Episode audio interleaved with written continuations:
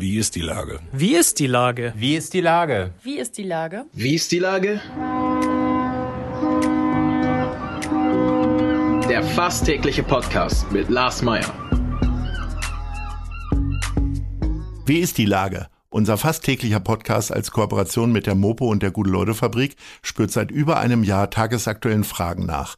Macher, Musikerinnen, Models, Mütter und Politiker, genauso wie Schwestern, Schüler, Schlachter, Freiberufler oder Helfer, also prominente Lenker oder unbekannte Denker, kommen knapp 15 Minuten zu Wort. Die Auswahl ist rein subjektiv, aber immer spannend und überraschend. Mein Name ist Lars Meyer und ich rufe fast täglich gute Leute an. Unser Partner, der das diese Woche möglich macht, ist HVV Switch. Bus, Bahn, Fähre, Car und Ridesharing, alles in einer App. Das war Werbung. Herzlichen Dank. Heute befrage ich Marie Pippert von Oaklin. Ahoi Marie. Moin Lars, na. Liebe Marie, wir sprechen heute zusammen, weil André Cordes es so wollte. André Cordes hat nämlich Einer kommt, alle machen mit von Mensch Hamburg unterstützt und bei Start Next sich einen Platz in diesem Podcast erkauft. Der gute Mann wollte aber gar nicht mit mir reden, sondern hat dich jetzt nun vorgeschoben und nun haben wir das Vergnügen. Ja. Erzähl mal, was ist Oaklin, was macht ihr? Man kann es sich ja fast denken, aber erzähl mal. Sehr gerne. Erst einmal vielen Dank an André an dieser Stelle für die Möglichkeit, dass ich jetzt hier sprechen darf und ein bisschen über Oaklin schnacken darf. Ähm, ja, also meine Schwestern und ich, wir sind zu dritt. Äh, wir haben vor ungefähr zwei Jahren uns gedacht, dass wir irgendwas machen wollten, äh, irgendwas Soziales, irgendwas Gutes und irgendwo anpacken wollen, weil wir super lange immer über Nachhaltigkeit gesprochen haben, aber immer nur drüber reden war uns irgendwie nicht genug und dann haben wir den Müll auf den Straßen gesehen äh, und so simpel wie es klingt, haben wir angefangen, den aufzuheben und Müllsammelaktionen äh, gestartet. Und auch wenn Hamburg auf den ersten Blick sehr, sehr sauber erscheint, gibt es doch sehr, sehr viel Müll. Und ähm, genau, seitdem organisieren wir Cleanups und klären generell über die Müllsituation, Mülltrennung, Plastikvermeidung und all diese Themen auf. Genau. Ich habe mal eine Rentnergang, so sage ich das ganz lax, bei unserem N-Club kennengelernt. Die sind äh, auf der Alster rumgeschippert äh, und haben, äh, haben da den Müll weggenommen. Äh, wenn man das das erste Mal hört, denkt man so, wer schmeißt denn eigentlich Müll jetzt in die Alster rein, wenn er da lang rudert? äh, die haben dann aber Bilder gezeigt, wie viel die da immer eingesammelt haben. Wo, wo treibt ihr euch denn rum? Ja, ähm, ja, das ist erstmal der Wahnsinn. Man, man mag es gar nicht glauben, aber wenn man wirklich mal hinguckt und diesen Müllblick entwickelt hat, dann ist es so, so erschreckend. Also wir treiben uns eigentlich überall herum. Wir machen hauptsächlich City Cleanups, also in der Stadt selber, gar nicht diese klassischen Beach Cleanups, weil wir sagen, dass ähm, wir schon vorher ansetzen wollen, bevor der Müll auch von der Stadt durch den Wind in die Elbe und dann in die Nordsee treibt, wollen wir halt schon vorher ansetzen und sammeln den Müll aus der Stadt auf. Ähm, in Hamburg gibt es super viele Müll-Hotspots, also wir sind überall unterwegs, aber ja, waren jetzt klassisch immer viel in St. Pauli unterwegs und in der Schanze, dort, wo man auch viel Müll vermuten kann. Aber unser in Anführungszeichen erfolgreichstes Cleanup hatten wir tatsächlich in Barmbek. Ähm, wir kamen dort an beim Platz und dachten schon, oh Gott, oh Gott, hier ist es super sauber und gleich kommen 100 Leute um die Ecke und wollen mit uns Müll sammeln. Tatsächlich waren es dann nach einer Stunde 255 Kilo Müll. Ähm, und obwohl es halt so, so kleinteilig war und wir hauptsächlich Kronkorken und Kippen aufgesammelt haben, war es dann doch echt äh, sehr, sehr viel am Ende. Das ist ja totaler Wahnsinn. Ähm, ich sag mal, die Stadtreinigung ist ja in Orange gekleidet. Habt ihr dann auch so bestimmte Uniformen, wenn ihr loszieht, oder macht ihr das ganz lax?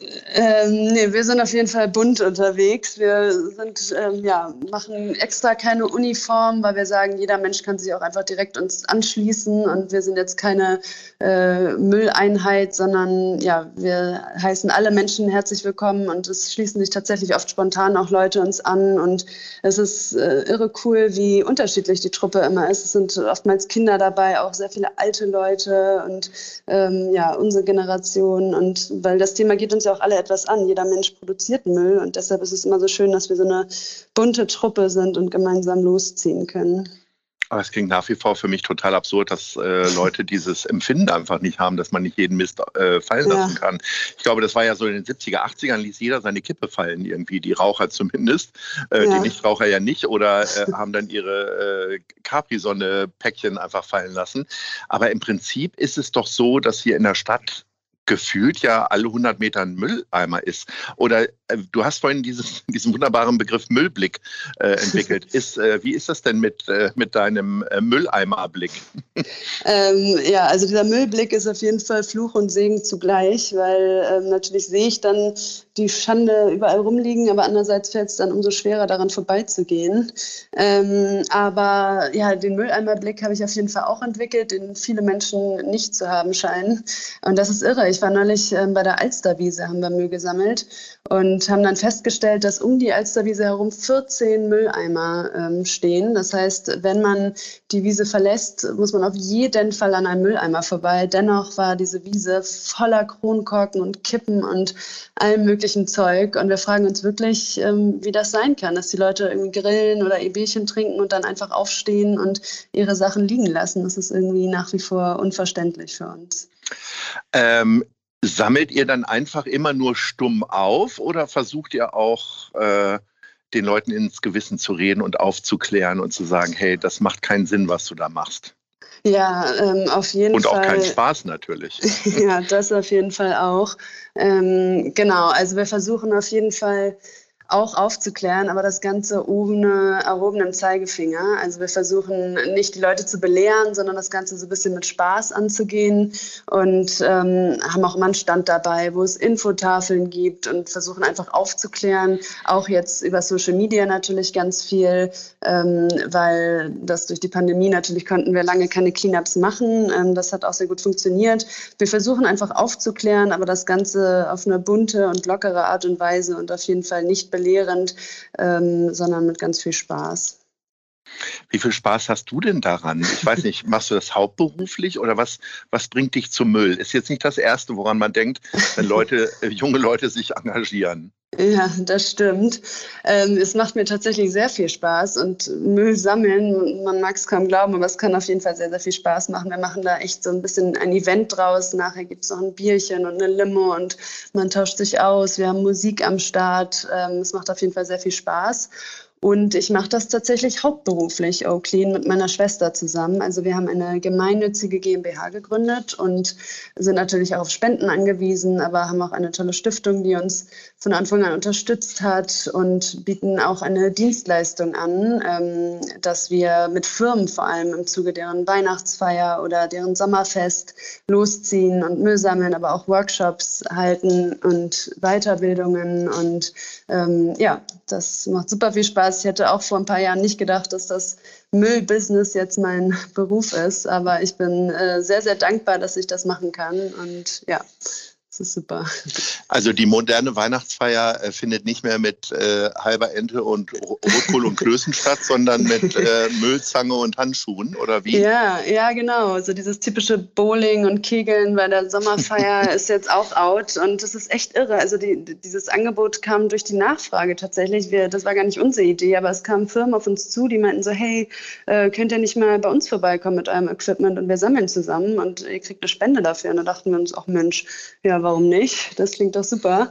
Ähm, und es ist irre zu sehen, weil wir machen immer so eine kleine Team-Challenge da draus. Also es gibt zwei Teams und wer sammelt am Ende am meisten Müll und dann gibt es auch ein kleines Quiz, wo man extra Punkte sammeln kann. Und am Anfang sind manche Leute ein bisschen skeptisch und denken sich so, boah, jetzt Müll sammeln, ich hätte jetzt lieber ein Säckchen.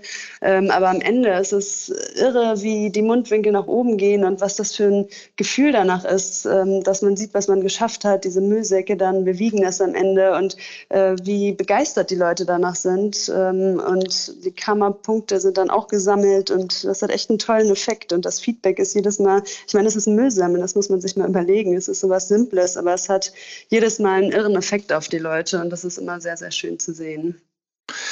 Ähm, ihr macht das äh, aber ja so richtig organisiert, dass ihr dazu aufruft. Du hast gerade eben erzählt, in Barmek sind ein paar äh, hundert Leute irgendwie da mhm. gewesen. Äh, wann ist da die nächste Aktion? Wo könnte ich jetzt mal mithelfen? Mit ja, also, Händen?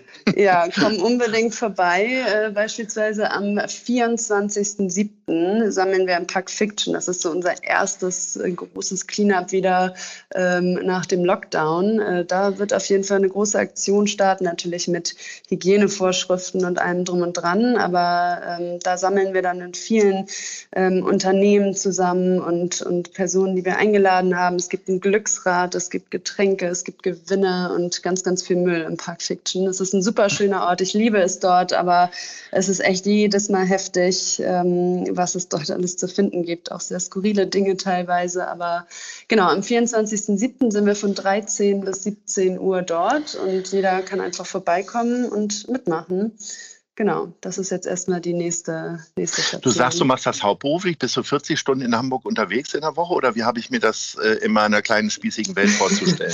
Mindestens, auf jeden Fall. Also ähm, rund um die Uhr dreht sich eigentlich alles ums Müllthema. Man mag es kaum glauben, jetzt gerade in der Pandemie haben viele Leute auch gefragt, ja, was macht ihr denn den ganzen Tag, wenn ihr jetzt gar nicht sammeln könnt? Aber ähm, es ist so schön, weil dieses Thema lässt sich auf so viele andere Themen adaptieren, weil, wie gesagt, jeder Mensch Müll produziert und wir mit so vielen Firmen zusammenarbeiten. Aber ähm, ja auch viele Kooperationen eingehen und Aufklärungsthemen angehen und mit Schulen zusammenarbeiten, mit Firmen und Unis. Und äh, wir waren jetzt gerade auf einer Elbe-Expedition, ähm, wo wir eine Forschungstour mitgemacht haben und dann entlang der Elbe Müll gesammelt haben. Und es gibt super viele spannende Dinge. Und ähm, ja, also eigentlich nicht nur 40 Stunden, sondern gefühlt 24-7 äh, dreht sich alles um den Müll bei uns. Und äh, es macht super viel Spaß. Wenn ich jetzt deine Eltern befragen würde, wie, ähm, wie gut war denn dein Kinderzimmer mal aufgeräumt und wie ordentlich warst du oder wo war da der, der Ur war, das deine Erziehung tatsächlich oder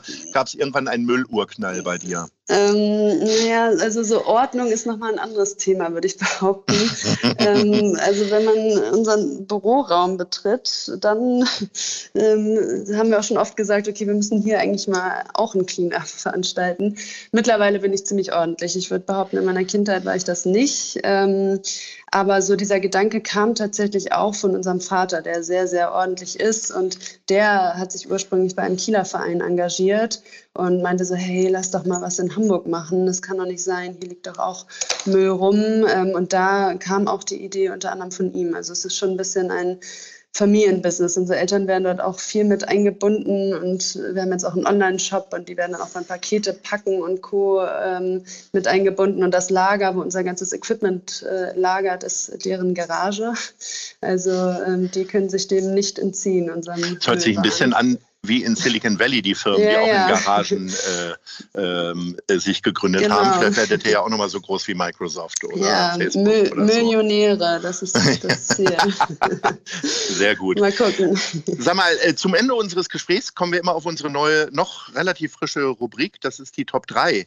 Und mhm. deswegen äh, an dich die Frage, jetzt haben wir so viel über Müll geredet, jetzt wollen wir mal über Schönes reden. Was sind denn deine Lieblingsbars? Auf Platz 3, was kommt da? Uh, schwierig. Also in Hamburg gibt es sehr, sehr viele Bars, sehr viele schöne Bars. Also Platz drei, ähm, würde ich sagen, geht bei mir der Wald in der Neustadt, weil ich da lange gewohnt habe. Ich weiß nicht, ob du das kennst. Da gibt es auf nee. jeden Fall gutes, frisch gezapftes äh, Bier vom Fass. Das ist mhm. auf jeden Fall mein Platz drei. Okay, Platz zwei. Äh, Platz zwei wäre dann die Korallbar in St. Pauli. Super urig ähm, eher was für den Winter, weil man da nicht draußen sitzen kann, soweit ich weiß, aber sehr, sehr gemütlich. Und Platz 1, Trommelwirbel? oh, richtig schwierig.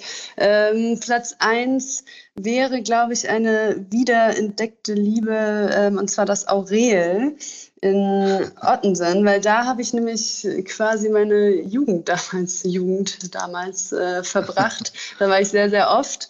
Und jetzt bin ich nämlich wieder in die Nähe dorthin gezogen ähm, und habe das wiederentdeckt und dachte mir so, oh Mensch, so viele schöne Erinnerungen dort und der Kaipi schmeckt immer noch gut und das Bier auch. Und, und für die Insider dann normal auf dem Stuhl sitzen oder äh, auf dem Bürgersteig und die Füße einziehen, wenn die ja, Busse ja, vorbeifahren? Auf jeden Fall, auf jeden Fall der Bürgersteig. Das ist der Place to be weil man kriegt sowieso keinen Platz auf dem Stuhl, wenn man da nicht rechtzeitig auftritt. Aber noch ein, wenn ich noch einen Joker nennen darf. Ähm, Ach, naja, die Rubrik ist noch frisch. Jetzt machen wir noch einen Joker erzählen. Ja, was mir gerade einfällt, ist auf jeden Fall, ähm, zumindest im letzten Jahr, war meine Lieblingsbar die Küche meiner besten Freundin Lulu, weil ich dort sehr, sehr viel Zeit verbracht habe, weil ja alle Bars zu hatten. Und äh, da haben Völlig wir dann nämlich unsere eigenen Drinks gemixt. Das habe ich auch sehr genossen, aber ich bin jetzt auch sehr, sehr froh, dass die Bars wieder offen haben und man wieder draußen und drinnen schön trinken kann. Sehr schön. Liebe Marie, äh, vielen Dank für dein Engagement. Du tust das ja für uns alle äh, ja. und vor allen Dingen für die äh, kleinen Schweinchen, die Sachen einfach immer überall hinwerfen. Das wollen wir hier an dieser Stelle nochmal verurteilen. Und in mhm. diesem Sinne bedanke ich mich, sage Ahoi und wir sehen uns möglicherweise bei einem eurer Cleanups. Bis dann. Hoffentlich. Vielen, vielen Tschüss. Dank. Tschüss. Dieser Podcast ist eine Produktion der Gute-Leute-Fabrik und der Hamburger Morgenpost.